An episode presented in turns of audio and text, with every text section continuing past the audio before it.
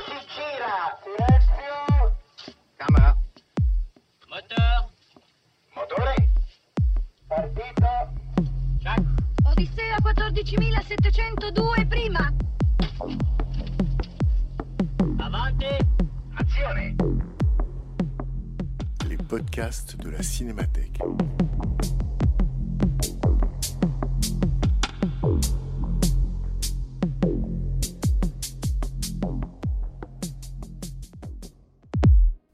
Le Ciné-Club de Frédéric Bonneau.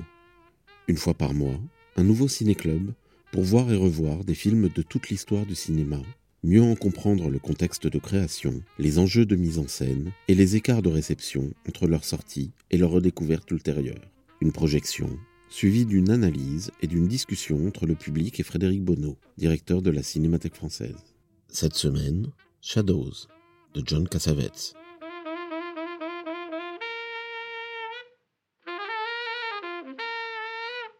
Bonsoir à tous, merci d'être venus aussi nombreux pour euh, ce premier long métrage, premier film tout court parce qu'il n'a pas fait de court métrage de John Cassavetes. Donc Shadows, ça a été tourné à New York pendant l'année 1957 et puis retourné toujours à New York pendant l'année 1958. Et donc c'est un film qui sort à la fin de l'année 1958. Euh, je ne vais pas vous en dire beaucoup avant parce qu'on aura tellement de choses à dire après, d'autant plus que le film est court. Donc on aura tout le temps de parler ensuite.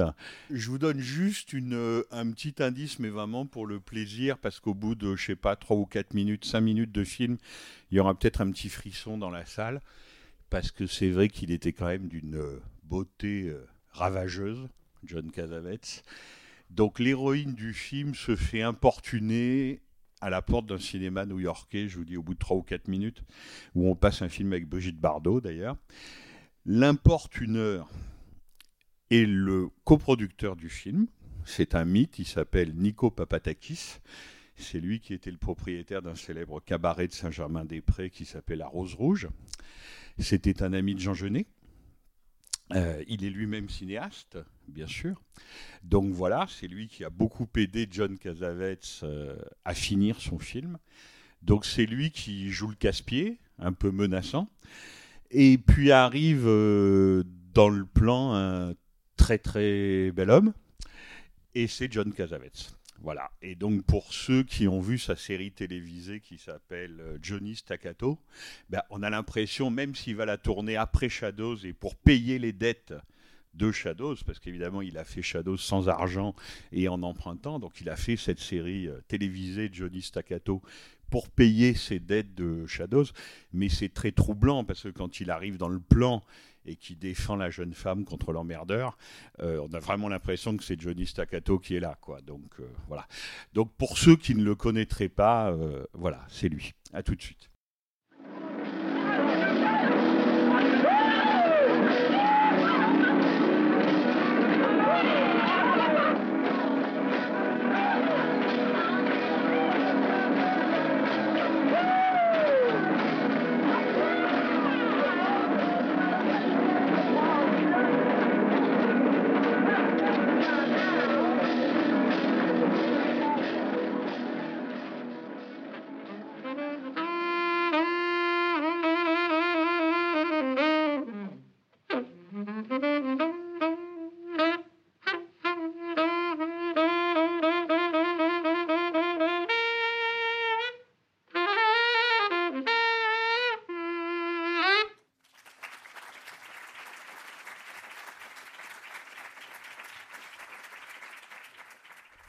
Vous a plu?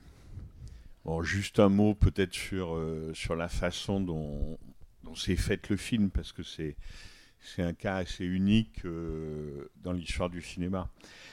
La première chose, elle est évidente, c'est qu'on est très très loin d'Hollywood. Vraiment très loin. Et pourtant, c'est, et un film américain. Alors, John Cassavetes n'a pas inventé le cinéma à New York, loin de là. Euh, le cinéma à New York, ça s'invente à la fin des années 40, au début des années 50, et on n'appelle même pas encore ça indépendant, mais il y a des gens qui font du cinéma à New York dans les années 50. peut-être que l'un des plus connus, c'est Lionel Rogozine, c'est-à-dire un cinéma euh, très minoritaire, très fauché, très engagé. Et puis l'une des plus connues, qui d'ailleurs a aidé Casavets à, à faire ce film, c'est une cinéaste qui s'appelle Shirley Clark. Et ça représente en fait ce qu'on appelle l'avant-garde. Et l'avant-garde, s'il y a quelque chose qui intéresse pas Hollywood, c'est bien ça. C'est-à-dire que le cinéma new-yorkais que font ces gens-là, qui a une forte consonance documentaire, donc on pourra discuter si Shadows a aussi une forte consonance documentaire. C'est pas si évident que ça en a l'air. Mais en tout cas, euh, Hollywood n'est pas du tout intéressé par, euh, par ce que font euh, les New-Yorkais. Même si par ailleurs, les gens qui vont régénérer le cinéma américain dès le début des années 40 et ensuite dans les années 50, disons d'Orson Welles, qui vient de New York, qui vient de Broadway, jusqu'à des gens comme Elia Kazan, bien sûr, Stanley Kubrick, qui est un juif du Bronx et qui commence sa carrière en tant que cinéaste indépendant new-yorkais. Il y a des gens qui vont faire le trajet jusqu'à Hollywood. Mais en tant que tel, le cinéma qui se fait à New York, c'est un cinéma pour les catacombes, vous voyez, pour les messes noires, enfin, c'est des, c'est des artistes, c'est des expérimentaux ça n'intéresse pas du tout Hollywood. Et Casavets va se retrouver un peu à la chemin ou à la croisée de ces chemins-là. C'est-à-dire que l'histoire de Shadows, elle est très documentée, elle est très connue, parce que comme ces films, Casavets était quelqu'un d'extrêmement bavard, mais vraiment extrêmement bavard, comme tous les films de Casavets sont extrêmement bavards, et donc il a beaucoup raconté Shadows. Donc Shadows, comme le dit le dernier titre, n'est pas tout à fait une improvisation, en fait. Le film n'est pas tout à fait une improvisation. En revanche, ce qui est vrai, c'est qu'il provient d'une improvisation théâtrale. C'est-à-dire que John Cassavetes, c'est sa première euh, singularité, peut-être comme cinéaste, c'est que c'est un acteur. Et c'est un acteur qui a du mal à manger, et c'est un acteur qui a du mal à trouver sa place, et c'est un acteur qui a du mal à travailler. Et vous imaginez bien que le New York de la fin des années 50, il y a un truc gigantesque qui plane, ça s'appelle l'acteur studio. C'est-à-dire que les acteurs des années 50 qui vont tout renouveler, ils viennent de New York et ils viennent de l'acteur studio. Pour aller vite, il y en a un, il a le temps de faire trois films, il s'appelle James Dean, et l'autre, il va rester beaucoup, beaucoup plus longtemps, il s'appelle Marlon Brando. Mais du coup, c'est à New York qu'on fabrique les acteurs.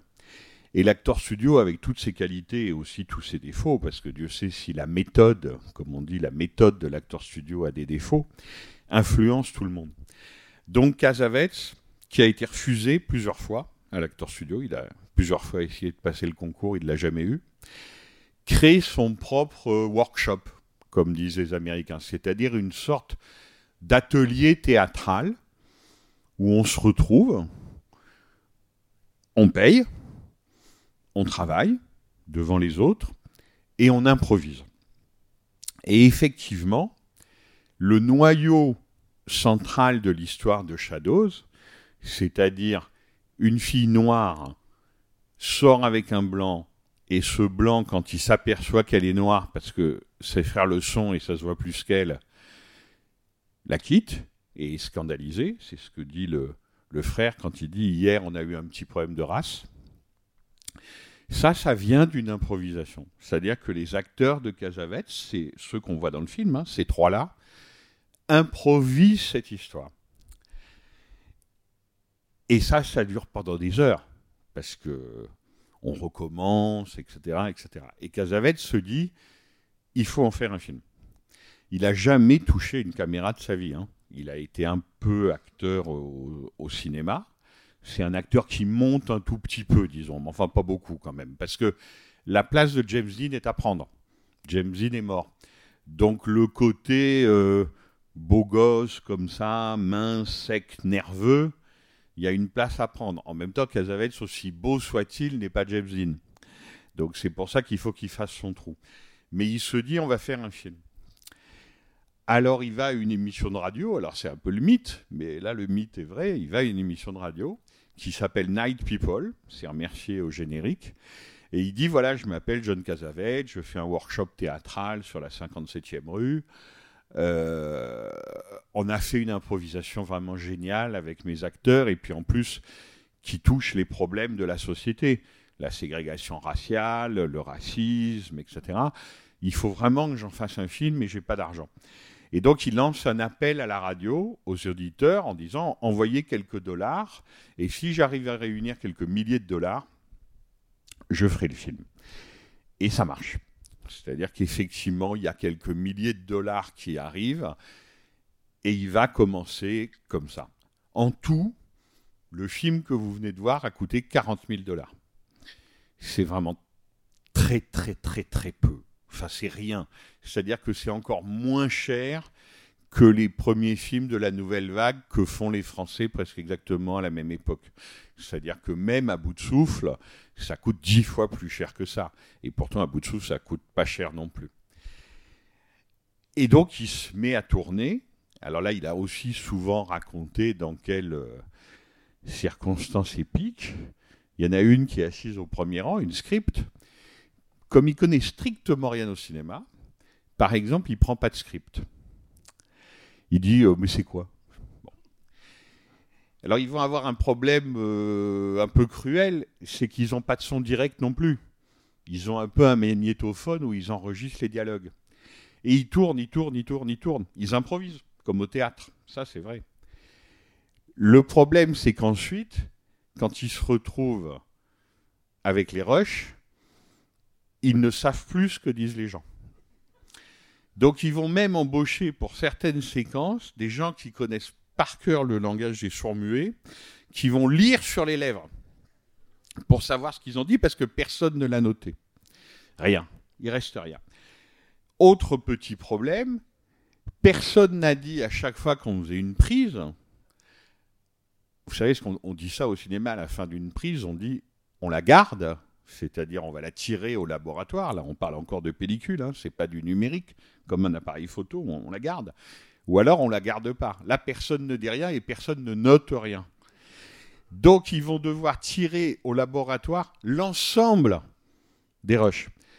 Ça les ruine, évidemment. C'est-à-dire que la Casavette, c'est sans arrêt en train de s'endetter pour envoyer les rushs muets, hein, toujours, au laboratoire. Ils se retrouvent avec 26 heures de film.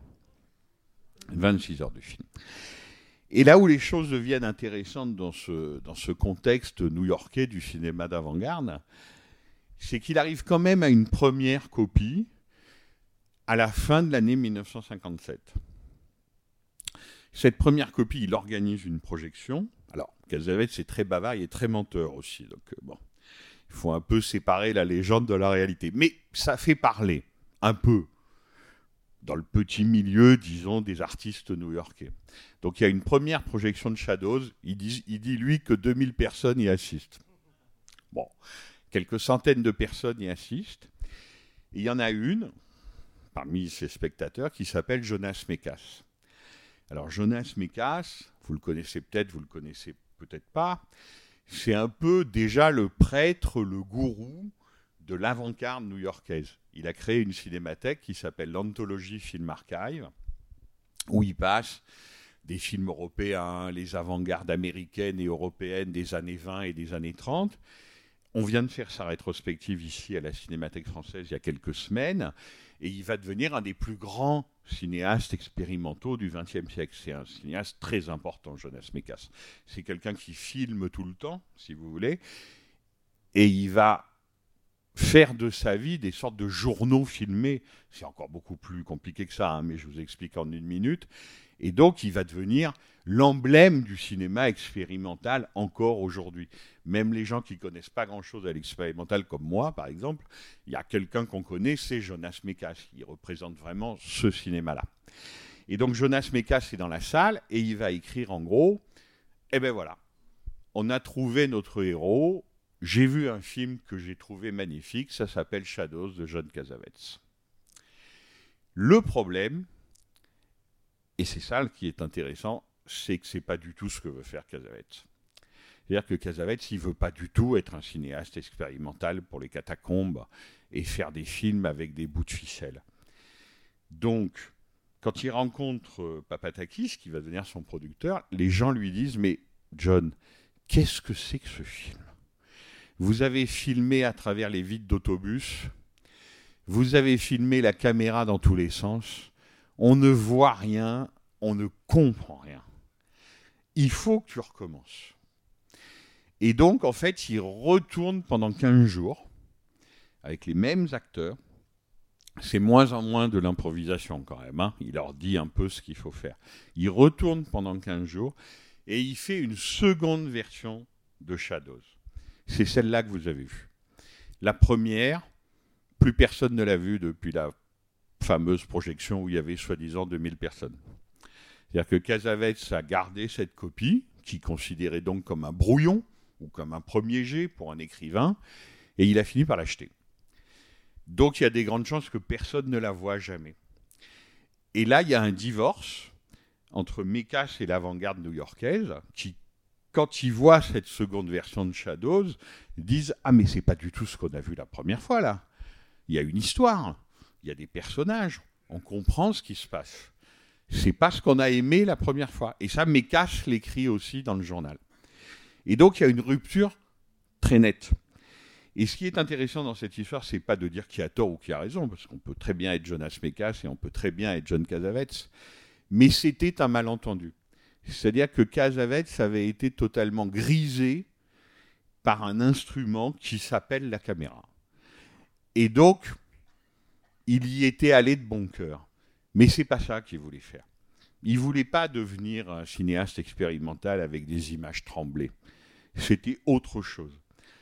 Et cette autre chose, et c'est pour ça qu'il a laissé ce carton à la fin du film, quand il dit ce film est issu d'une improvisation, cette autre chose d'abord, pour dire les choses simplement, c'est qu'on inverse les choses. C'est-à-dire que d'habitude au cinéma, on construit une histoire, on construit une intrigue. Alors, histoire et intrigue, est-ce qu'il y en a vraiment dans Shadows? Ça, on pourrait en discuter. En tout cas, disons qu'elle est très ténue. Et ensuite, pour illustrer cette histoire, cette intrigue, on choisit des acteurs qui sont là pour porter le récit. Lui, c'est exactement l'inverse. C'est un acteur. C'est-à-dire qu'il part des acteurs, vraiment, il part d'eux, pour inventer leurs personnages et pour constituer le film autour d'eux. Quelqu'un comme Mekas, il n'a jamais tourné avec des acteurs de sa vie. Il filme ses amis, il filme ses voyages, il filme sa famille, et c'est génial, hein mais ça n'a strictement rien à voir avec ce qu'on vient de voir là. Donc vous voyez comment, dans ce bouillonnement un peu new-yorkais de la fin des années 50, il y a, des choses qui s'opposent. Et Casavets, lui, ce qui l'intéresse, c'est la vérité. C'est-à-dire que ce qui l'intéresse, c'est le mouvement même de la vie. Alors, il y a quelqu'un qui, qui, a été très important en France dans cette histoire pour la connaissance de John Casavets, et c'était un grand ami à moi et un grand ami de la Cinémathèque. Il est critique, il est cinéaste, il s'appelle Andreas Labarthe. Et il disait, en gros, à New York, à cette époque, il y avait les intellectuels et les voyous. Casavets ne fait pas partie des intellectuels. Plutôt des voyous, y compris dans le côté baratineur, d'ailleurs. Et le personnage du frère trompettiste avec les lunettes noires, qui raconte aux filles ce qu'il croit qu'elles veulent entendre, il y a beaucoup d'autocritique de John Casavets dedans. C'est-à-dire que s'il y a un personnage dans le film qui le porte lui-même, c'est celui-là qui est joué par Ben Carruthers. Et donc voilà, les intellectuels et les voyous. Et André Labarthe rajoutait, il y a ceux qui voulaient rester dans leurs catacombes, parce que le cinéma qu'ils voulaient faire, c'était l'idée qui s'en faisait, et c'est très bien comme ça. Donc ça, c'est une petite pierre dans le jardin de Mécasse. Et puis, il y a ceux qui voulaient changer le système de représentation majoritaire. Et ça, c'était John Casavets. Et donc, lui, ce qui va lui arriver, c'est que là, Hollywood va se réveiller quand même.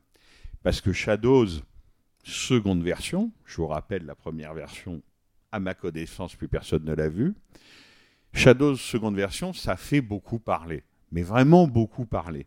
C'est-à-dire qu'au bout d'un moment, quand même, Casavetes ne va pas gagner de l'argent avec le film, faut pas rêver, mais il va arriver à peu près à se rembourser et à vivre, disons, une, une existence à peu près normale. Et puis surtout, on est dans un moment qui est le début des années 60 où Hollywood va très très mal. Vous voyez, c'est les 60s, c'est un peu la décadence d'Hollywood. Il y a la télévision, déjà.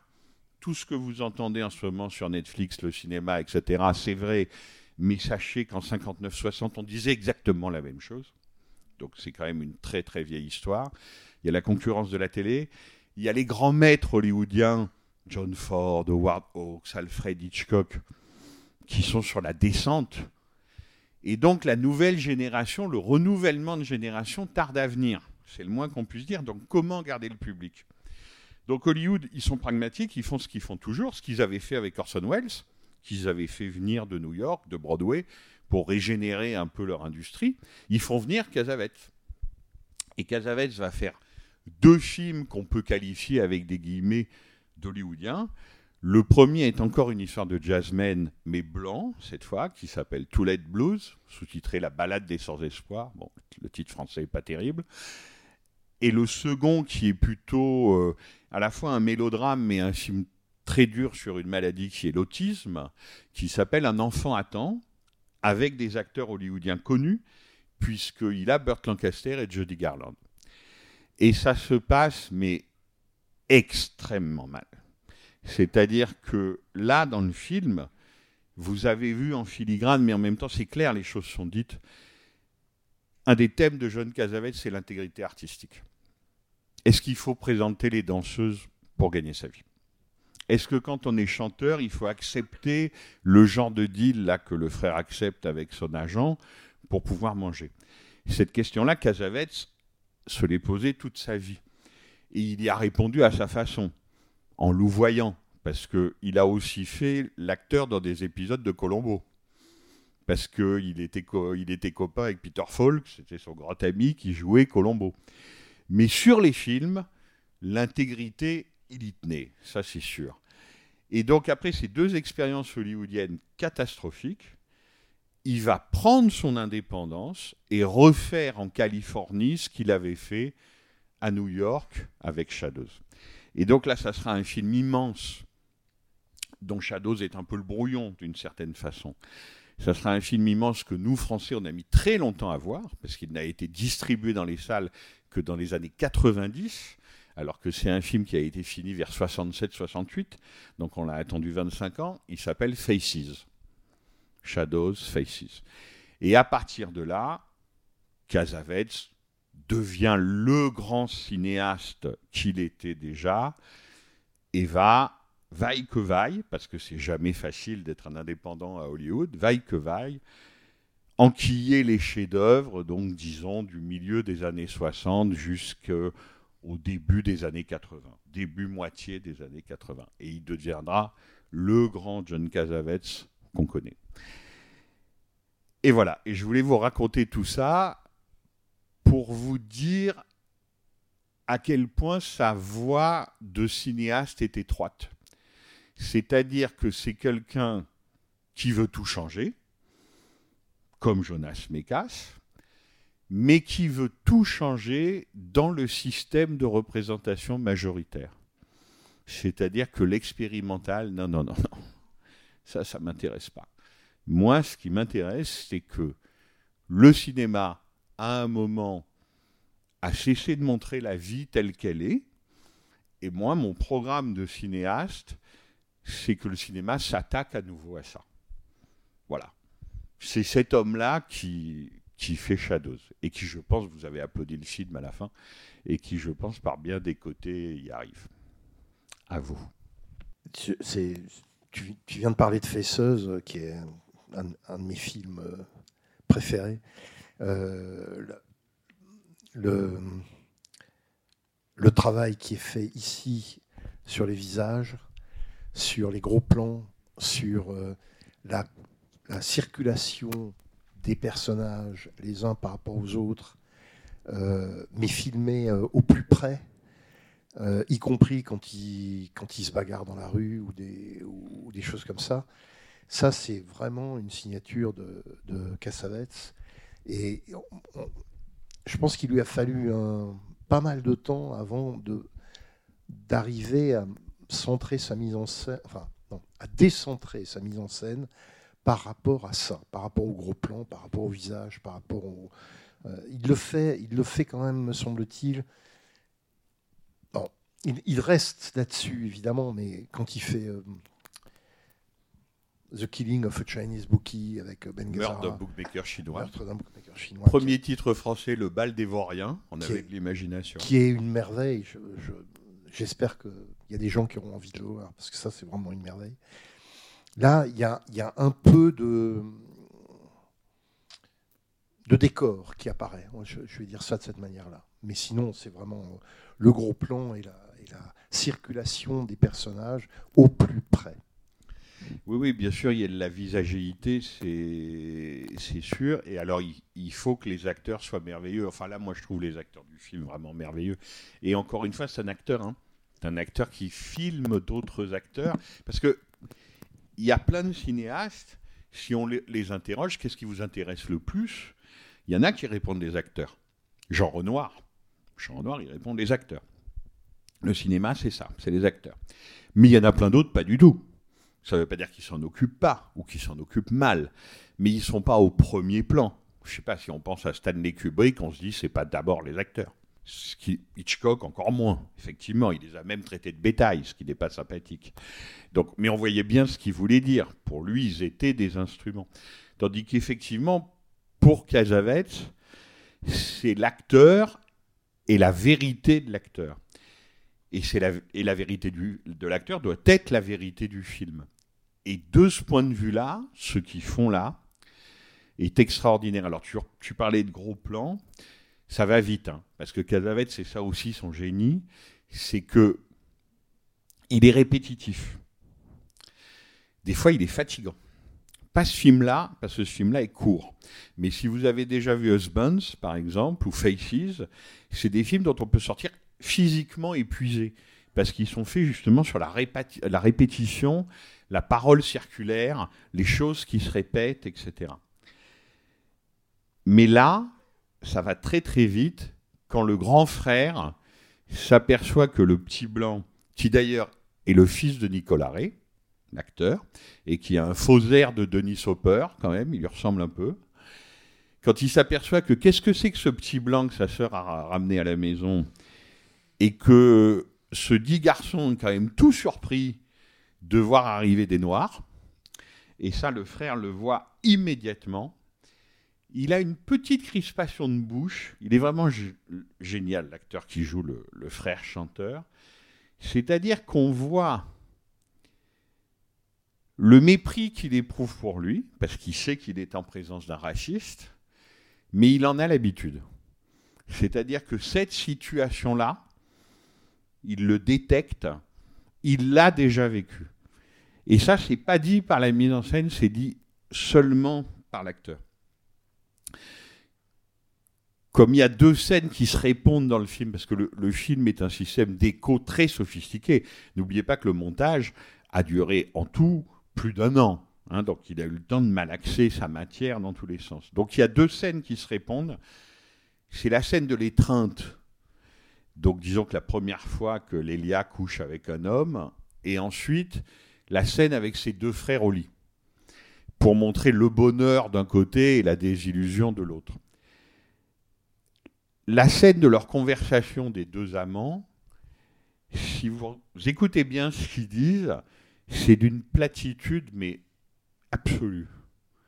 C'est-à-dire qu'elle est déçue, elle n'a pas aimé ça, il essaye de la consoler, c'est même pas maladroit, c'est lamentable. Enfin, voilà, ça se passe vraiment très mal. Mais ça, c'est typiquement une improvisation théâtrale. C'est-à-dire que ça, un cinéaste peut pas écrire des dialogues aussi nuls. Mais la vie, elle peut. Vous voyez ce que je veux dire? Et c'est ça qui intéresse Cadavetz. C'est-à-dire que les acteurs, pour faire ce type d'improvisation, de quoi ils vont partir? Ben, De ce qu'on appelle des banalités, de ce qu'on appelle exactement des lieux communs.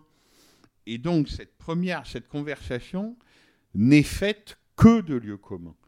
Et c'est pour ça qu'elle est bouleversante. Un scénariste hollywoodien, il aurait essayé de faire des phrases. Il aurait essayé de faire twister un peu tout ça. Lélia, elle dit juste euh, Je ne savais pas que ça pouvait être aussi nul. Bon. Et lui, il lui répond Ça sera mieux la prochaine fois. Accablement. Bon. Euh, mais alors, voilà, ça, c'est exactement un type de représentation sur la banalité, sur le lieu commun, que cherche quelqu'un comme Casavets.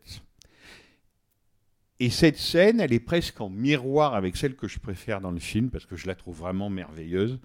C'est la salle de bain partagée à trois, par les deux frères et la sœur, et le squat avec la trompette, les cigarettes, etc., du lit de Lélia. Et là, c'est vrai que c'est étonnant quand on connaît ces films d'après, et puis si vous ne les connaissez pas, vous, vous irez les voir bientôt. Là, on est au cœur de ce qui intéresse Casavets, et d'ailleurs, c'est dit souvent dans le film, à qui appartient-on? À qui appartient-on? Appartenir, ça ne veut pas dire euh, appartenir à un homme ou appartenir à une femme. C'est pas ça. C'est à qui appartient-on? À quel cercle? À quelle famille appartient-on? Et comment ça, c'est compatible avec le monde extérieur? C'est-à-dire que ces trois-là, ils sont peut-être pas tous noirs de la même façon, ouais, mais c'est une famille. Et donc, littéralement, il faut un espace géographique pour montrer ça. Donc, ils partagent le même lit. Comme d'ailleurs j'y ai pensé dans le dernier film d'Arnaud Desplechin, qui est un grand, grand admirateur de Casavets et qu'il a beaucoup, beaucoup vu, euh, qui s'appelle Frères et Sœurs. Alors, pardon, je le spoil pour ceux qui ne l'auront pas vu. Euh, bon, alors, je ne le spoil pas. Euh, à un moment, frères et sœurs se retrouvent dans un lit. Voilà. voilà je ne vous en dis pas plus. Mais voilà, c'est-à-dire qu'à un moment, il s'agit évidemment pas que d'écrire des dialogues, il s'agit géographiquement de montrer spatialement comment des gens se retrouvent et où est-ce qu'ils se retrouvent et où est l'intimité entre eux. Et ce qui est formidable, si on compare les deux scènes, c'est que bien qu'ils viennent de coucher ensemble, il n'y a aucune intimité, mais vraiment aucune intimité entre le garçon et la fille dans la première scène. Tandis que là, il n'y a que de l'intimité entre la sœur et les deux garçons. Et c'est ça qui filme. Et ça passe pas par les dialogues, là, pour le coup. Ça passe par la position des corps sur le lit. Ça passe par quelque chose qu'on ne peut faire qu'avec des gens qu'on connaît par cœur, donc au fond, avec des membres de sa famille. Voilà. Ça, ça c'est vraiment le, un des sujets de Casavets qu'il explorera jusqu'au bout, jusqu'à son dernier film, qui s'appelle Love Streams, qui va tourner avec la femme de sa vie et immense actrice américaine qui s'appelle Jenna Rollins. Et il va inventer pour lui et Jenna Rollins, alors qu'ils sont mariés et femmes dans la vie, une histoire de frères et sœurs qui n'arrêtent pas de se détester, de s'envoyer des vacheries, mais qui ne peuvent pas se passer l'un de l'autre. Ça, ça sera Love Streams. Ce qui est intéressant dans ce film-là, c'est que le trompettiste insupportable, Ben Carruthers, et Leila Goldeni étaient mariés femmes. Voilà. Alors que là, naturellement, ils jouent donc le frère et la sœur. Mais là, on est, c'est étonnant. Quoi. Il a 30 ans, hein, c'est le film d'un cinéaste de 30 ans. Mais chez un premier film, quelqu'un qui arrive à dire à ce point-là déjà quel sera son cinéma. Et il va faire un très très grand film là-dessus, toujours avec Jenna Rollins, qui s'appelle Une femme sous influence, qui est sûrement un de ses plus grands films, et qui montre ça. C'est-à-dire qui montre comment un mari peut être fou amoureux de la maladie de sa femme. Elle est visiblement schizophrène, enfin elle est assez perchée, quoi. Mais qu'en même temps, il adore ça. Parce qu'il l'adore elle mais que ce qu'elle fait dans le cercle familial, cette folie dans le cercle familial, n'est pas admissible pour l'extérieur, n'est pas admissible pour ses amis de travail s'il les invite à la maison. Donc la femme qu'il aime plus que tout au monde, et là encore évidemment c'est de la pure autobiographie, parce que Casavets adorait Jenna Rollins, mais l'un comme l'autre se les taper toute la journée pendant 40 ans, ça devait être quand même un peu quelque chose, hein, très très très forte personnalité et en plus des acteurs, donc en représentation tout le temps. Euh, ce qu'elle fait devant des gens qui ne font pas partie du cercle familial et qui viennent de l'extérieur, tout d'un coup, c'est insupportable, c'est-à-dire qu'elle lui fait honte et qu'il veut arrêter ça. Voilà, ça c'est le sujet profond d'une femme, femme sous influence. Et dans Shadows, c'est exactement le sujet. C'est-à-dire, euh, voilà, quand on est tous les trois, quand on est une famille, ça fonctionne. Quand on est séparés et qu'il faut bien vivre, c'est-à-dire gagner sa vie économiquement et puis vivre sa vie sentimentalement, amoureusement. Alors le chanteur, on lui connaît rien du tout. hein. Visiblement, il n'est amoureux que de son manager, qui est très sympathique. Mais les deux autres, on voit bien qu'ils cherchent quelque chose, comme tout un chacun. C'est là où les problèmes commencent. Parce que les cercles, évidemment, s'entrechoquent et les familles qu'on se constitue ne sont pas forcément compatibles avec d'autres. Et donc, ça crée, euh, ça crée des étincelles. Mais voilà, ce qui travaille, euh, ce qui travaille dès son premier film, c'est ça, et c'est ce qui travaillera toute sa vie. C'est-à-dire que, à part deux incursions dans le film policier, qui sont donc Meurtre d'un bookmaker chinois avec Ben Gazzara et Gloria, encore avec Jenna Rollins, Casavets, au fond, passera sa vie à raconter des histoires de famille. Voilà. Donc là, il avait, commencé avec le côté noir-blanc, dont on peut peut-être parler, euh, en plus. Mais je pense qu'il faudrait, au- il faudrait aussi que vous me disiez ce que vous avez pensé de ça. Parce que on est en New York en 1957. Alors, c'est pas comme si on était au fin fond de la Virginie ou de la Caroline du Sud en 1957, c'est New York. Mais quand même, ça va pas de soi. On n'est pas en 2022 non plus, hein, on est en 1957. Donc voilà, sur, le, sur la question raciale, disons, le film est assez étonnant aussi. Euh, moi, j'avais une question sur la perspective que vous pourriez faire euh, par rapport à à la nouvelle vague. Voilà. Qu'est-ce que, vous pouvez nous dire euh, Quel parallèle entre. Par rapport à la nouvelle vague, c'est- c'est très intéressant, mais c'en est presque un peu rigolo. Alors, sur le factuel, ce qu'a vu John Cassavetes pour se dire que le cinéma, en gros, méritait d'être changé, et donc ce qui méritait d'être changé selon lui, bah, en gros, c'était le cinéma hollywoodien. C'est ce qu'il connaissait, et il y tournait aussi comme acteur. Je vous rappelle que la, ca- la carrière de Cassavetes acteur, c'est pas mal. hein. C'est Rosemary's Baby Polanski, c'est Robert Aldrich... euh, Merci. Euh, voilà, il, il va faire l'acteur à Hollywood et c'est un bon comédien.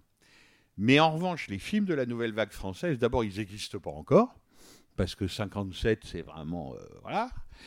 Et ils sont certainement pas distribués à New York. Donc ça, il ne connaît pas. En revanche, ce qu'il connaît et ce qui est distribué à New York et ce qui lui fait beaucoup d'effet, on est en train de les montrer en ce moment, c'est le néoréalisme italien. C'est-à-dire qu'il a vu les films de Rossellini et il a vu les films de Vittorio De Sica. Voilà, il a vu Le voleur de bicyclette, il a vu Umberto D. Et donc, aujourd'hui, ça a l'air évident, mais à l'époque, ça l'est pas du tout. Il sait qu'il peut y avoir un cinéma qui filme autre chose que des vedettes hollywoodiennes. On est en 1957. Et ce cinéma, les Américains l'ont jamais fait. hein. Il n'y a jamais eu de néoréalisme américain. hein. Et donc ce cinéma, il vient d'Europe. Et il vient spécifiquement d'Italie. Et donc, euh, ça effectivement... Il ne faut pas faire de Casavetes un très grand cinéphile. Hein. Ce n'est pas du tout quelqu'un qui passe sa vie au cinéma.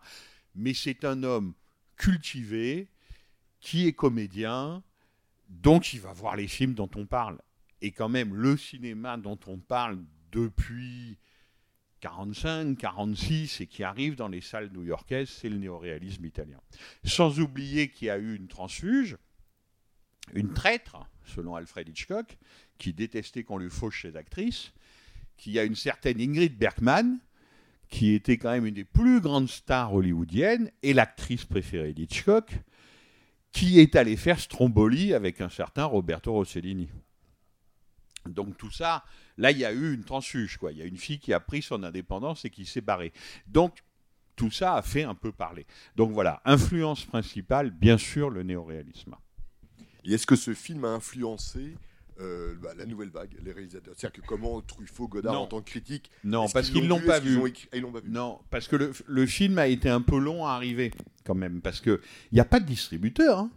il n'y a pas de producteur, il n'y a rien. Il est sorti quand en France? Il, il- bien sûr qu'il est sorti en France. quand- quand? Il sort en avril 61. Donc vous voyez, en avril 61, Godard a déjà fait trois films. Donc euh, il y a eu... Ça, a été vraiment petit à petit. Il a d'abord été montré à la Mostra de Venise. Ça a impressionné. Toujours dans les bons coups, Henri Langlois. Cinémathèque française, avant-première de Shadows, avec ses copains des cahiers du cinéma et très vite des pages et des pages dans les cahiers du cinéma. Alors là, les propagateurs, c'est Louis-Marc Aurel, critique un peu oublié aujourd'hui mais important à l'époque, et André Labarthe, dont je parlais tout à l'heure. Et effectivement, les cahiers du cinéma et les gens de la nouvelle vague le reconnaissent comme une sorte de frère américain. Oui, bien sûr, mais c'est un frère américain qui a commencé avant eux. Ça, ils, le- savent aussi. Et par ailleurs, c'est compliqué pour eux. Parce que et c'est intéressant en même temps. C'est-à-dire que ce qu'ils reconnaissent, pour être simple, c'est la forme, c'est le style. C'est-à-dire qu'ils se disent, waouh, le type qui use du montage comme ça, c'est-à-dire c'est bourré de faux raccords, il y a des gros plans au milieu de séquences où on replan au, plan général. En gros, Casavette, c'est un peu comme Godard. C'est-à-dire que Godard, en gros, avec sa monteuse pour à bout de souffle, ils se sont dit, on va se permettre tout ce qui est interdit. À part que Godard, il avait vu 20 000 films. Il savait ce qui était permis et ce qui était interdit. Et Langlois lui avait montré les films. Il lui avait pas appris à faire du cinéma, mais il lui avait montré les films et il lui avait certainement un peu appris à comment écrire dessus. Tandis que Casavets, pas du tout. C'est ce que j'ai essayé de vous raconter tout à l'heure euh, de façon un peu confuse. C'est que c'est quelqu'un qui s'empare d'une caméra sans avoir vu des milliers et des milliers de films et qui découvre toutes les possibilités du cinéma en en faisant. Donc là, évidemment, il a quand même un monteur avec lui, mais il apprend le montage en montant. Et donc, il invente son propre montage qui est radicalement nouveau en le faisant. Tandis que Godard, il était très conscient qu'il inventait une nouvelle syntaxe, ou pour le dire moins prétentieusement, qu'il ne respectait pas la syntaxe classique. Vous voyez ce que je veux dire? Tandis que Casavets, il y a beaucoup plus d'instinct, euh, de liberté, il n'est pas par rapport à. Et ce qui est quand même très intéressant aussi, c'est que si on prend les, grands films de la nouvelle vague, qui restent des grands films évidemment, à bout de souffle, c'est l'histoire d'un jeune franco-suisse qui a envie de faire un polar américain. En gros. C'est-à-dire que les références à Hollywood, les références aux films policiers sont constantes. Casavets, chez lui dans son pays, il n'y a pas de référence. C'est-à-dire que ce qu'il fait là, il le crée presque ex nihilo. Voyez, les autres, ils sont critiques au cahier du cinéma, Rossellini et leurs copains, Renoir et leur oncle préféré, ils admirent Cocteau, ils sont très cultivés, ils ont vu des dizaines de milliers de films, etc. etc.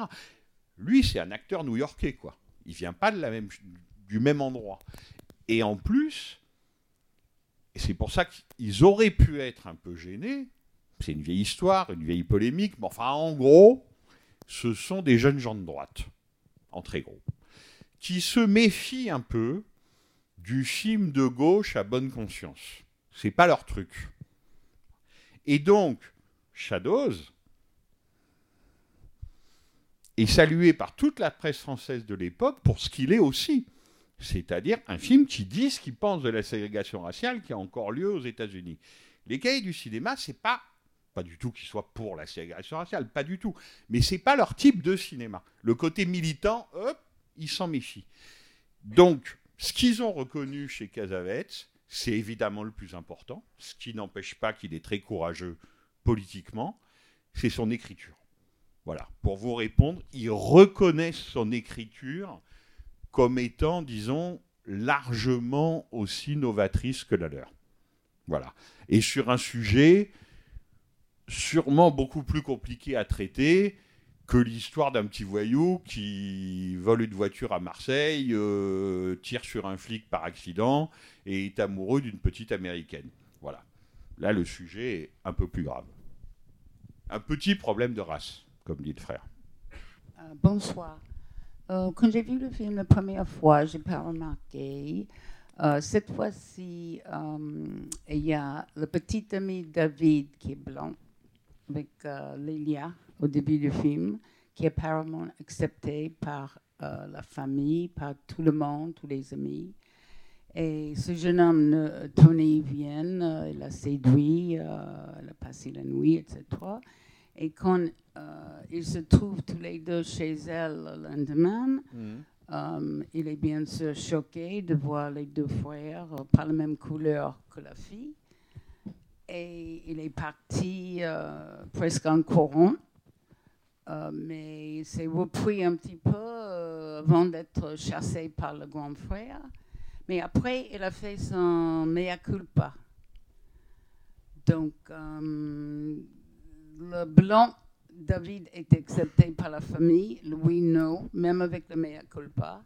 Et en plus, par la suite, la fille sort avec ce jeune homme euh, noir, je ne sais pas quel est son nom, Dansey, mais il était très antipathique euh, avec Louis, comme elle rejetait quelqu'un de sa propre race. Est-ce qu'il y a une explication pourquoi euh, Je sais pas. Peut-être c'est une question sans réponse. Non, mais euh, votre question touche un peu aussi à un problème du film, mais ça m'étonne presque qu'on n'en ait pas parlé encore. Et en même temps, ça m'étonne pas parce que moi, j'ai mis des années à me poser la question. C'est dire la force du cinéma. Avant de vous répondre, l'actrice, dans la vie comme dans le film, s'appelle Lélia Goldoni. Quelqu'un qui écrivait des pièces de théâtre à Venise. Voilà, elle est sicilienne. En clair, elle est absolument pas black, absolument pas noire. Voilà. C'est quand même, et ça, ça ouvre des débats à l'infini. Et ça peut même ouvrir des malentendus et des polémiques à l'infini, bien sûr, bien sûr. Parce que, inutile de vous dire, donner des leçons à John Cassavetes, ça va être compliqué. hein. C'est comme Orson Welles. C'est la gauche américaine non communiste la plus radicale.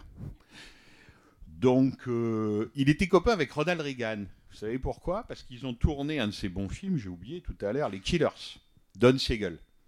John Cassavetes, dans Les Killers, c'est le type qu'on fait passer par la fenêtre au début du film, qui attend la mort, parce qu'une femme l'a largué. Comme Burt Lancaster dans les premiers Killers de, So-. Et dans un petit rôle dans The Killers, il est très mauvais d'ailleurs, il y a Ronald Reagan. Donc c'était un, camarade de jeu. Et donc quand Ronald Reagan est devenu président des États-Unis, deux fois, il a invité John Cassavetes et Jenna Rollins à la Maison Blanche. Mais peut-être parce qu'il était sympa dans la vie, Ronald Reagan, j'en sais rien, en disant mais viens avec Ginny, on boira des martinis. Et ça c'est Cassavetes qui le raconte, hein, c'est pas moi. Et Cassavetes lui a dit mais enfin Ronnie, euh, tu as vu la politique que tu fais, tu crois que je vais me commettre à la Maison Blanche avec toi? Enfin, tu n'y penses même pas. Voilà. Et en plus, il avait plutôt de la sympathie et de la camaraderie pour lui, mais vu sa politique, c'était pas envisageable une seconde. Donc on parle de cette gauche new-yorkaise-là, qui plaisante assez peu sur cer- certains principes. De la même façon qu'Orson Welles, hein, qui lui était, mais alors, euh, pareil, il sera plus à gauche, ça sera très difficile d'être plus à gauche que lui, et il avait tout naturellement, dans les années 40 et 50, et même avant, avant Hollywood, quand il était une star de Broadway, il avait des petites amies noires. Et il racontait qu'entrer dans les clubs ou les restaurants chics new-yorkais au bras d'une noire, tout Orson Welles qu'il était, c'était inenvisageable. C'est-à-dire que le maître d'hôtel venait vous voir et lui disait Monsieur Wells, c'est pas possible. Vous pouvez pas entrer avec cette personne. Donc Casavetes sait très bien ce qu'il fait en prenant l'actrice qui est au début de cette improvisation, qui donc est d'origine sicilienne, et avec qui il va à qui il va demander de jouer une noire. Il le fait parce qu'il considère que du moment qu'on ne peut pas reconnaître quelqu'un, la ségrégation est terminée. C'est son raisonnement d'homme très à gauche de 1957. Voilà. Et elle, qui je trouve est une actrice mais prodigieuse, enfin c'est merveilleux ce qu'elle fait dans le film, sa carrière va quasiment s'arrêter là.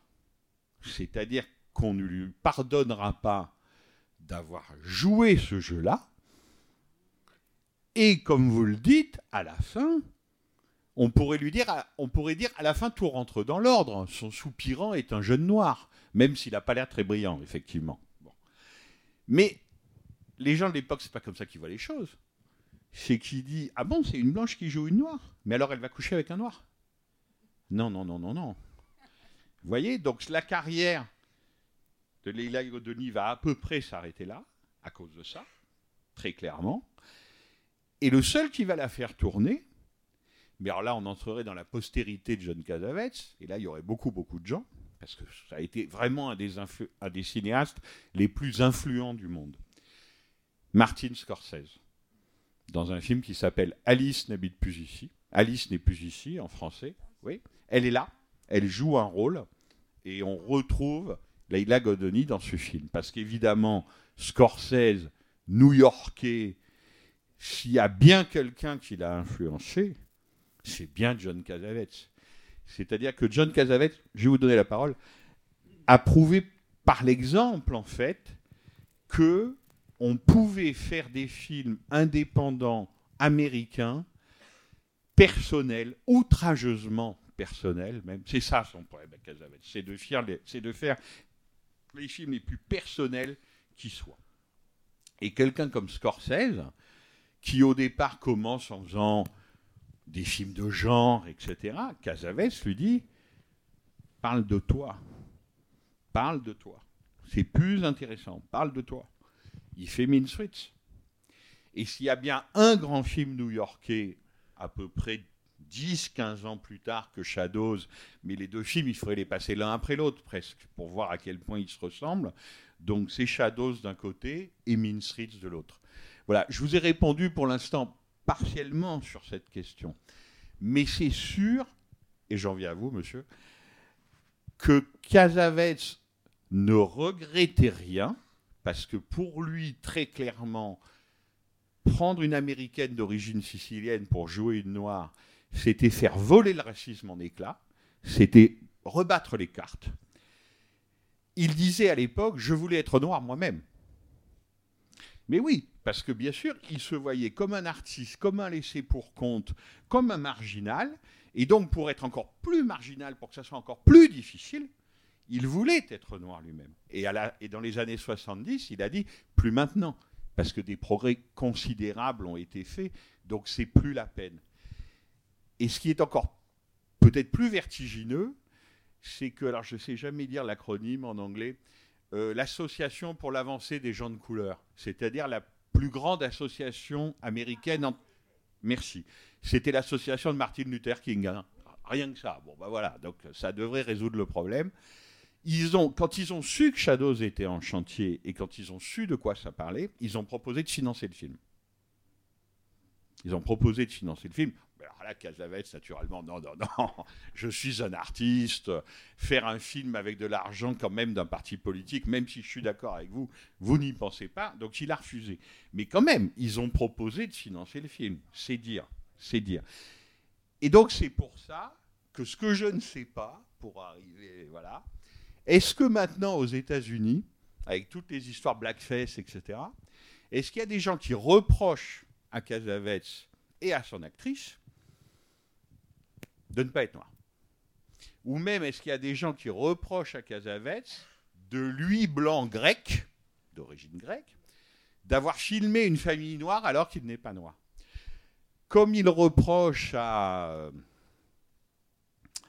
celle qui a fait Detroit, Catherine Bigelow, Catherine Bigelow, qui à mon avis est la plus grande cinéaste américaine, voire une des plus grandes cinéastes tout court actuellement, Catherine Bigelow, qui a fait ce film sublime, à mon avis, qui s'appelle Detroit, il lui reproche de ne pas être noire et donc de ne pas, elle n'a pas le droit de s'occuper de faits divers et d'émeutes raciales qui impliquent des noirs. Voilà, je ne sais pas répondre à cette question, mais parce que je ne vis pas aux États-Unis. J'espère que non. J'espère que non. Mais ceci dit, on est quand même en 57-58, et je pense que 20 ans plus tard, John Casavetes n'aurait pas fait comme ça. voyez ce que je veux dire? Ce qu'on pouvait faire à ce moment-là, et dans un but de rebattre les cartes et de semer le trouble, de dire ben, vous ne pouvez pas la reconnaître. C'est bien que toute idée de ségrégation est absurde, complètement absurde, en plus d'être dégueulasse, mais c'est absurde, puisque vous ne pouvez pas la reconnaître. Je pense que s'il avait fait un film avec des Noirs plus tard dans les années 70, là c'était trop tard. Il ne pouvait plus demander à une actrice blanche de jouer de noir. Je pense qu'il ne l'aurait pas fait. Parce que le monde avait changé, et malgré tout, plutôt dans le bon sens. Plutôt dans le bon sens. C'est-à-dire que quand même, des avancées ont eu lieu. Mais si, monsieur. C'est-à-dire qu'à New York, maintenant, non, non, mais ça règle rien. Ça règle rien qu'il y a beaucoup plus de noirs que de blancs en prison. Ça règle rien du tout. Ça règle pas tous les conflits raciaux des États-Unis. Mais à New York, comme à Los Angeles, un couple mixte entre dans un restaurant, il se passe rien. Là, en 1957, c'était pas concevable. C'est ça que je veux dire. Voilà. Donc, donc, donc le système de représentation de Casavet, je pense, changerait aussi. Oui, mais vous, vous, l'avez déjà dit, c'est ce que je voulais dire. C'est-à-dire, dans toute la projection, moi, je voyais Main Streets en noir avec des acteurs noirs. Hmm. Tout à fait d'accord. Tout à fait d'accord. Je vous dis, je me suis posé la question quand je me suis dit, mais qui est cette fille et pourquoi on l'a jamais revue? Parce qu'une actrice comme ça, mais à fleur de peau, qui ressemble d'ailleurs à toutes les actrices chez Casavets et à Jenna Rollins elle-même. Je me suis dit, mais pourquoi on l'a jamais revue? Bah Donc j'ai fait IMDB, Google, etc. etc. et je me dis, euh, ah ben tiens, non seulement on l'a pas beaucoup revue, hélas, sauf, chez Scorsese, et puis par ailleurs, elle est sicilienne. Les films rassemblent beaucoup à Main Street en noir avec oui, des noirs. Oui, oui, bien sûr, bien sûr, bien sûr, bien sûr. Mais ceci dit, c'est une tradition new-yorkaise et c'est une tradition, disons, de la radicalité de gauche américaine qui vient de loin. Voilà. Je vous rappelle que dans les années 30, Orson Welles, bien avant d'aller à Hollywood, quand il était vraiment l'étoile montante de Broadway, du théâtre, a monté un Macbeth, un Macbeth, avec que des acteurs noirs. Macbeth, une sombre histoire censée se passer en Écosse, hein, quand même. Et il l'a monté en plein Harlem. Mhm. Donc il a fallu que toute l'intelligentsia, les critiques, etc., blanches, 95%, aillent à Harlem voir ce qu'on appelait le Macbeth vaudou. voilà. Mais Il, me semble qu'il a. Il a des gens pour qui voyaient la. Il a refait Macbeth après avec de noirs ou quelqu'un. Ah, il l'a fait, il l'a fait au cinéma à Hollywood. Oui, oui, absolument, absolument. Mais ce que je veux dire, c'est que quand Orson Welles décidait de jouer au télo, il aurait été malvenu de leur reprocher de pas être noir, parce qu'il n'aurait tenu qu'à lui. Pas un problème, comme pour Casavets, vraiment pas un problème. Oui, bonsoir. On a, on a parlé de la nouvelle vague et on parle de discrimination. Euh, il y a un film qui a été une révélation pour Godard, à ce que je sache. Évidemment, c'est Moins Noir. Est-ce qu'on peut mettre en regard euh, Moins Noir avec ce que nous avons vu là? Si, si, vous avez absolument raison. D'ailleurs, euh, ce rapprochement entre ce film-là et les films de Rouge, Moins Noir et la pyramide humaine, on les a fait dès l'époque. C'est-à-dire que les critiques de l'époque, comme les films sont presque contemporains, voyaient que effectivement sur la question politique et sur la question raciale, il y avait quelque chose, mais aussi que sur l'écriture cinématographique elle-même, il y avait quelque chose. C'est-à-dire que, à mon avis, c'est le moment où Jean Rouge fait peut-être ses films les plus intéressants. Il mixte le, documentaire et la fiction. C'est-à-dire que là, les, les, les genres et les frontières éclatent. Et effectivement, ce rapprochement avec le film de Jean Rouge, très important, qui s'appelle Moins Noir, oui, ça a été vu dès l'époque, bien sûr. Bien sûr, absolument. Euh, c'est juste une question, si vous avez parlé énormément des questions raciales du film, mais il y a une autre question qui me paraît assez essentielle, c'est la question de l'émancipation féminine à cette époque-là. Et on peut la voir à plusieurs reprises, comme quoi la femme appartient à elle-même et pas forcément à un homme, qu'elle peut dire non, qu'elle peut euh, elle-même proposer, pas forcément. Est-ce que c'est un choix voulu vraiment de, euh, de Casavette ou alors c'est euh, à cette époque-là c'était normal et donc même lui ne s'en pas, pas forcément compte ou alors une improvisation même des acteurs? Non non bien sûr c'est-à-dire que c'est très nouveau, si vous voulez, que, que les choses soient montrées et racontées de façon aussi frontale et aussi crue. C'est-à-dire que la scène de lit, si on peut dire, entre les deux amants euh, et ce qu'ils disent, c'est quelque chose que vous ne pouvez pas du tout entendre dans le cinéma hollywoodien de l'époque. Enfin, c'est complètement impossible. Euh, les codes de la censure en vigueur sont encore euh, beaucoup trop forts. Et effectivement, le personnage de la petite sœur, en fait, c'est sûrement le, le personnage du film qu'on aime le plus, parce que c'est quelqu'un qui n'est qu'émancipation, qui a un désir de s'émanciper. Et ça, c'est encore un des grands thèmes cassavétiens, c'est-à-dire quelqu'un qui sait à qui elle appartient. Elle, elle dit jamais qu'elle n'est pas noire, hein. jamais de la vie. hein. C'est les autres qui ont, qui ont le noir dans le regard ou pas. Mais elle, elle dit rien de tel, parce que c'est pas son problème, c'est le problème de qui la regarde. Et donc, elle, elle ne cherche qu'à sortir et qu'en fait qu'à vivre. C'est pour ça qu'elle est bouleversante, parce qu'elle a un appétit de vie et qu'au fond, par l'intermédiaire de ce pauvre malheureux qui est presque un peu chargé par le film, parce que quand même, il n'est pas brillant, quoi. hein. Le premier amoureux, là, il n'est pas terrible. Mais ce qu'elle veut, c'est sortir, quoi. C'est vraiment accéder à l'existence et elle rencontre la déception et la désillusion. Mais ça, c'est un des grands thèmes casavétiens. C'est-à-dire que il faut vivre, mais la vie est un peu toujours la même.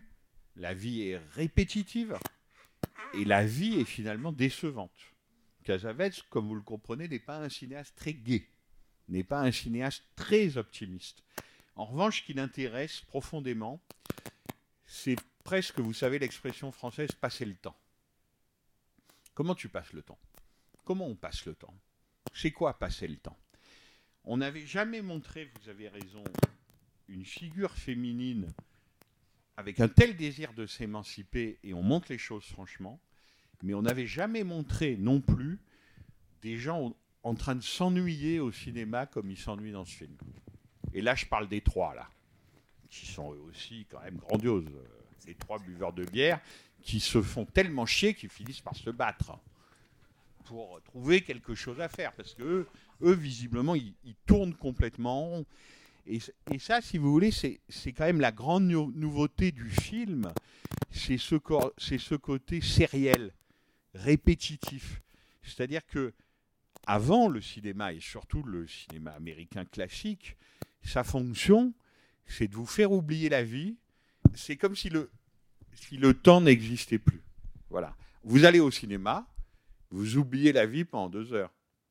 C'est un peu ça le deal de la production hollywoodienne et du cinéma en général pendant très longtemps.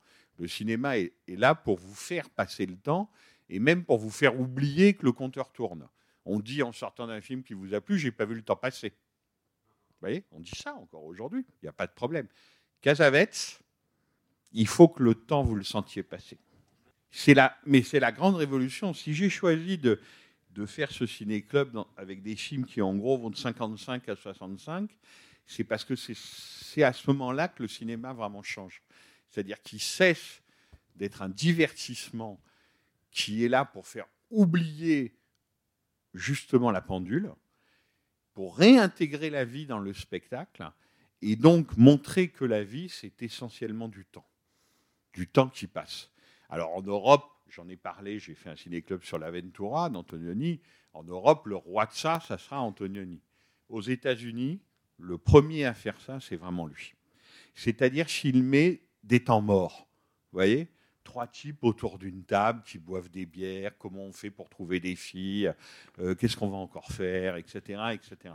C'est le premier à faire ça. Vraiment le premier. À part que ce n'est pas de l'enregistrement documentaire. Lui, il veut en faire un spectacle.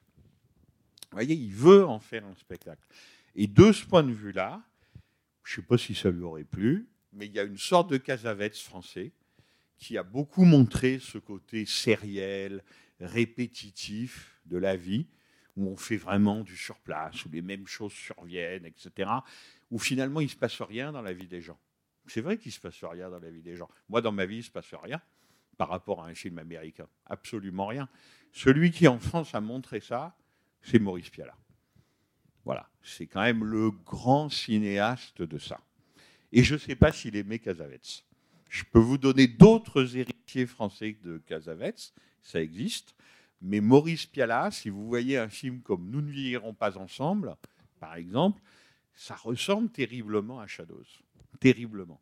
Sur ce côté, euh, voilà, on filme un couple qui s'engueule en voiture, on filme un couple ou des gens qui, qui attendent au café. Enfin, vous voyez, le, le rien, le, le ténu, le bénin, peut devenir aussi un spectacle cinématographique. Et Shadow, ça reste un spectacle. Je ne pense pas qu'on s'ennuie, le film est très court.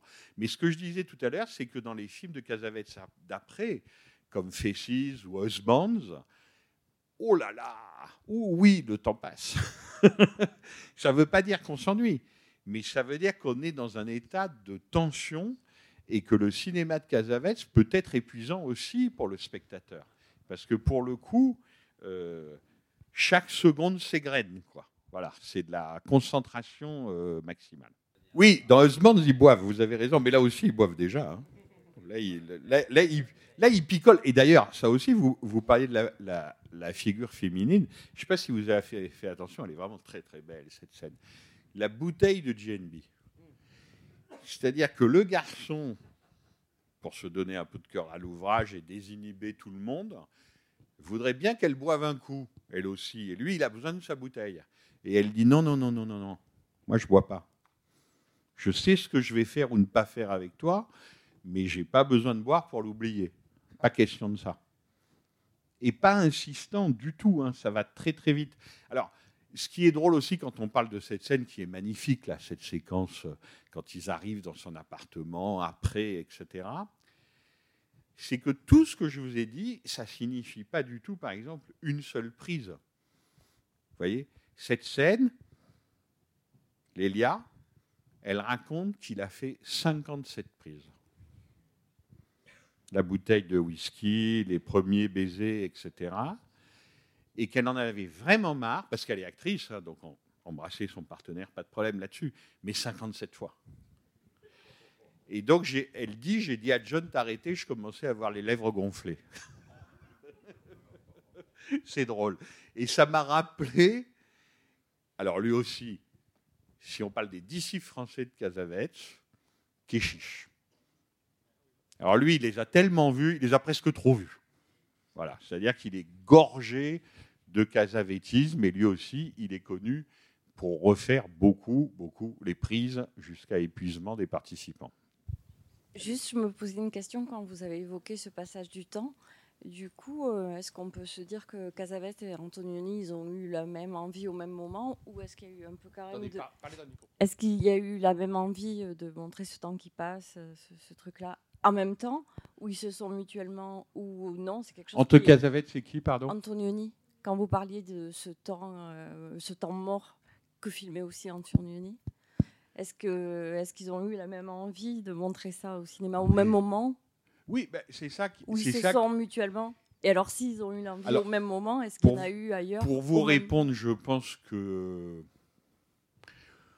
Est-ce que Casavet a vu les premiers Antonioni Mais peut-être, peut-être qu'il a vu les premiers Antonioni des années 50, comme La Dame sans camélia ou Chronique d'un amour. Mais les premiers Antonioni des années 50 ne sont pas encore complètement faits sur cette esthétique du temps mort. C'est plutôt à partir de l'Aventura où ça devient beaucoup plus systématique. Donc qui a influencé qui? Franchement, je crois personne. C'est- Ils ont eu la même envie Vous en savez, c'est toujours des mots valises, on ne sait jamais exactement ce qu'on met dedans, hein. mais on parle de modernité cinématographique. Bon, bah, la modernité cinématographique, c'est très simple.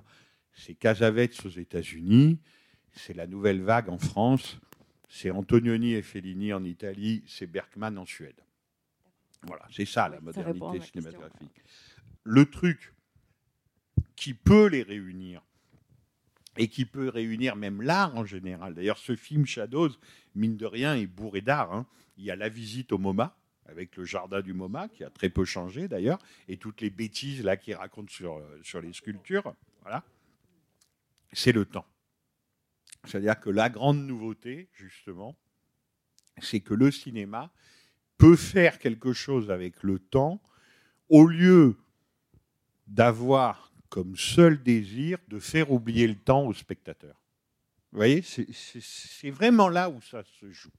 Et d'ailleurs, les gens qui se sont emparés de cette modernité cinématographique, ils aimaient les mêmes cinéastes.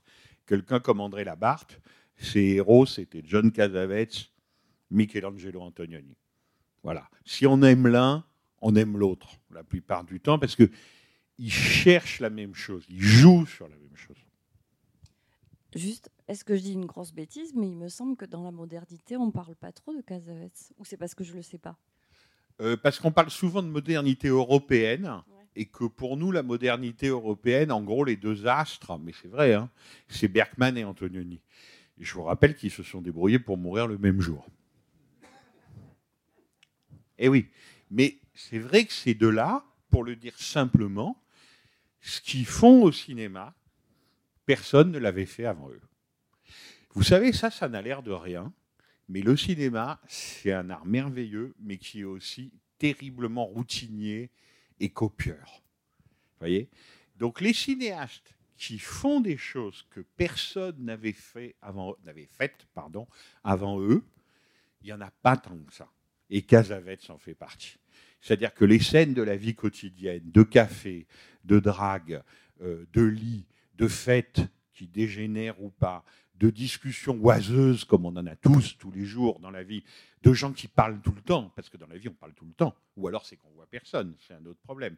Mais si on voit des gens, c'est-à-dire une famille ou des collègues au travail, ben, conclusion, on parle tout le temps. Donc Casavets, c'est un cinéaste très réaliste de ce point de vue-là. C'est le cinéaste du Babil, quoi, si vous voulez. Et bien ça, cette ambition de, capturer la vie même, la vie en flagrant délit d'existence. Voilà, ça c'est une expression de la Barthe que j'aime bien pour résumer son, pro- son programme. Le flagrant délit d'existence. Personne n'avait essayé de le faire comme ça avant lui. Ok, merci beaucoup. Bonsoir. Euh, parmi les, vous parliez de la modernité, vous parliez de Cassavetes pour incarner la modernité euh, du point de vue américain. Est-ce qu'il y en aurait, il y en a, pas- il y en a aucun autre à vos yeux ou officiellement qui, qui participe de cette modernité depuis du point de vue américain? Officiellement, je ne sais pas. Officiellement, euh, Euh. Ça dépend évidemment à quelle période on parle. En 1957, mais comment vous dire Je joue pas les uns contre les autres. hein. J'ai- montré Rio Bravo dans Ciné Club qui date de 58. C'est mon film préféré au monde. Euh, voyez, mais même dans Rio Bravo, le temps mort, la digression, le côté répétitif et sériel, il y est. Hein Hawks, il vivait pas sur une autre planète. C'est-à-dire qu'à un moment, même les très grands classiques qui ont commencé au temps du muet, Hawks, il a commencé au temps du muet, ils sont touchés par l'air du temps. Oui, Voilà. Hitchcock, Psychose et l'Aventura, vous en aviez parlé. Vous pensez à qui? Bah, Moi, je pense à certains, certains maîtres américains. Par exemple, on avait fait la comparaison à votre ciné-club euh, de Psychose et de l'Aventura, le personnage féminin qui disparaît au bout de trois quarts d'heure, par exemple. En termes de modernité, c'est vous-même qui l'aviez nommé. Donc, Oui, oui, la tout à fait. Tout à fait, mais en tout cas, cette modernité cinématographique, elle n'est pas à Hollywood. Parce que la modernité, ça consiste aussi à changer les personnages. Donc là, j'en reviens à ce que je disais au début. À Hollywood, on ne peut pas s'intéresser à n'importe qui. Non, mais pour le dire simplement, Casavets, il peut s'intéresser à n'importe qui. C'est quand même une famille euh, de deux musiciens euh, noirs de jazz au chômage, une petite sœur qui s'emmerde et qui est pressée de vivre, et on la comprend, et qui aimerait bien être écrivain. Ça fait pas un film, ça. Vous voyez? Pour Casavets, ça fait un film. Voilà, à un moment, c'est simple. La grande différence, elle est là. C'est que le cinéma, pour se mettre en branle, la plupart du temps, a besoin d'intrigues. Alors, les intrigues, il va les prendre dans les romans, d'abord. Euh, Huit films sur 10 sont adaptés d'un livre. Donc, ou alors, il va les prendre dans les faits divers. Il va les prendre dans les choses extraordinaires. Là, on s'aperçoit qu'on peut faire du cinéma avec des choses qui n'ont rien d'extraordinaire. Et ça, effectivement, de cette façon-là, dans le cinéma américain, personne ne l'avait fait avant lui. Même euh, des cinéastes que j'adore et qui viennent aussi de New York. Vous voyez, quelqu'un comme Elia Kazan, par exemple, c'est un, immense cinéaste. Et pour le coup, Casavets avait vu ses films. Même il devait le connaître, parce qu'avant d'être une figure hollywoodienne, c'était une figure du théâtre new-yorkais. Mais la façon d'improviser de Marlon Brando dans Sur les quais, qui est un film génial, et la façon de jouer qu'a Brando est géniale. Brando ne joue pas comme les acteurs dans Shadows.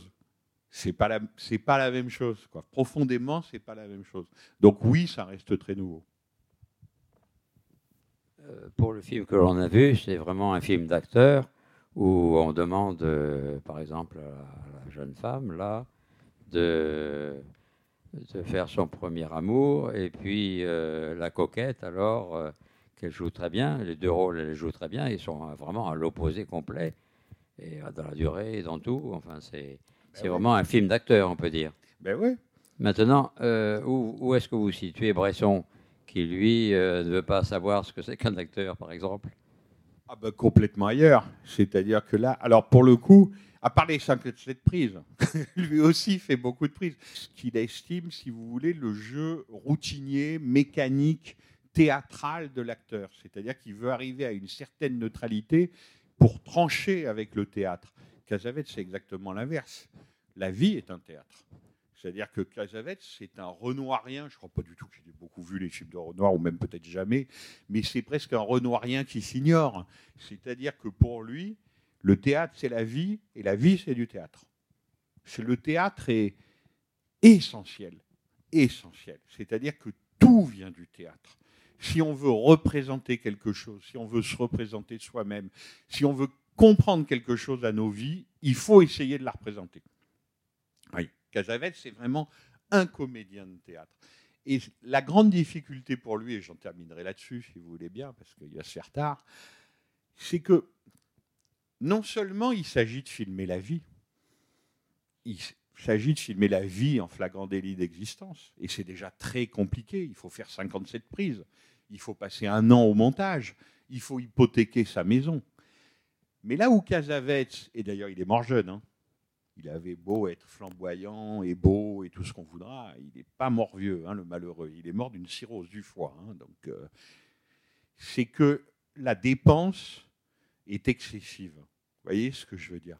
Ce qui se voit là sur l'écran, c'est de la pure dépense d'énergie, de stress, de talent. C'est pour ça que les films de Casavette sont aussi fatigants.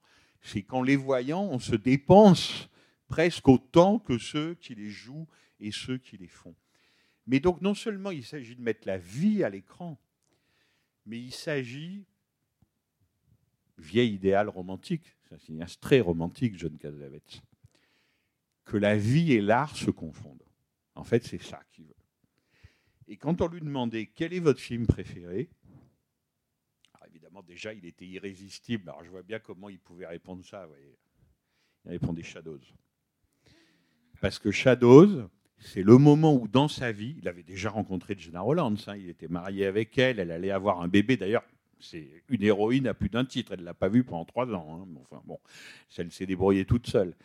Mais Shadows, pour lui, c'est le moment où, pour la première fois de sa vie, faire son film et vivre, c'est devenu la même chose. Et ce qu'il voulait profondément, c'est ça.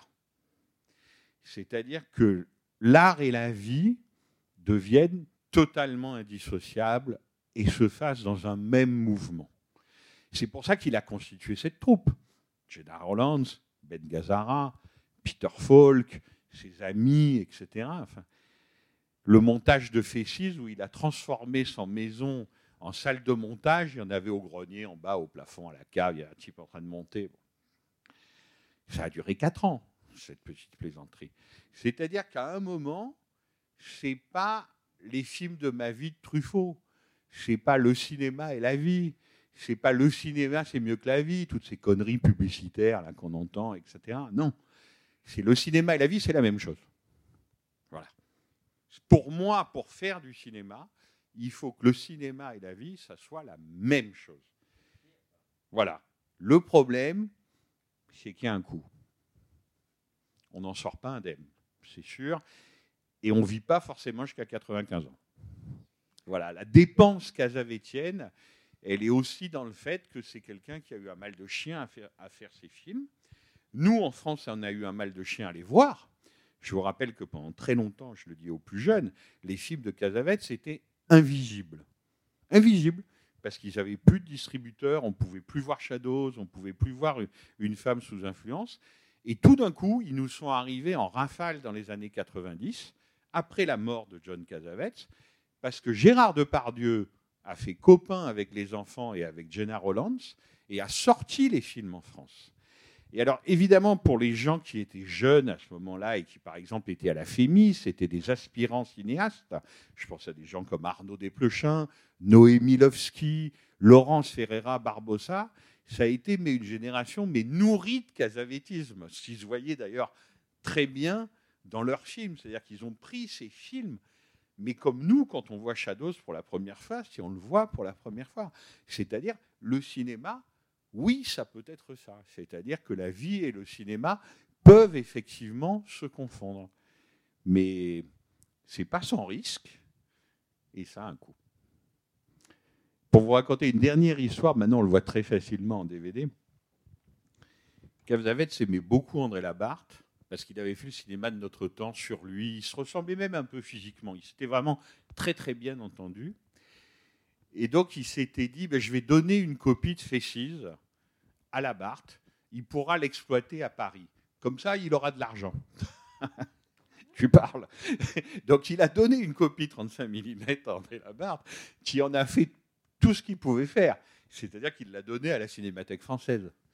C'est comme ça que pendant des années, avant que Depardieu s'empare du truc, ressorte les films, etc., etc., un film totalement inconnu, mais qui devenait mais mythique, vous voyez, qui s'appelait Faces, le grand film de Cassavetes après Shadows, après la période hollywoodienne avec Jenna Rollins. On le passait ici de temps en temps. Cette, à Chaillot plutôt d'ailleurs, pas ici, mais au palais de Chaillot, à l'ancienne cinémathèque, l'ancienne localisation. Et c'était rigolo parce que c'était une copie 35 mm qu'on abîmait à force de la passer, parce qu'à chaque fois qu'on met une copie dans un projecteur, on l'abîme. Mais surtout, il n'y avait pas de sous-titres électroniques à l'époque, hein, ça n'existait pas. On l'a passé sans sous-titres. C'est-à-dire que vous aviez un babil américain de deux heures et quart à la mitraillette et comprend qui peut, quoi. Mais ça, c'est rigolo parce que les salles étaient bondées et on se battait pour rentrer parce que c'était la seule possibilité de voir Faces. Donc c'est ça aussi qui est touchant chez Casavet, c'est à quel point il a été un mythe, voyez, pour toute une catégorie, pour toute une génération de cinéphiles. Et c'est très rare que les films soient à la hauteur du mythe. Casavets, les films sont à la hauteur du mythe. C'est-à-dire que enfin, quand vous les voyez, Opening Night, par exemple, qui est son grand film sur sa femme, Cheddar Holland, c'est aussi sur le théâtre, les questions dont on parlait de représentation, théâtre et vie, etc. Tout est dans Opening Night. C'est un film qui a été, a été impossible de voir en France pendant 25 ans. Vous voyez? Personne ne l'avait vu. Shadows, il est sorti à l'époque, au tout début des années 60, et ensuite terminé. Donc, voilà, c'est des films sur lesquels on a fantasmé, disons, nous autres, les cinéphiles, pendant des années. Et quand on les a vus, eh ben, c'était aussi bien ou même encore mieux que nos attentes. Voilà, ça, je rajoute cette histoire de spectateur, disons, à la place de John Cassavetes dans l'histoire du cinéma. Mais rares sont les cinéastes qui ont été aussi attendus et qui ont aussi peu déçu les promesses de leur attente. Merci beaucoup.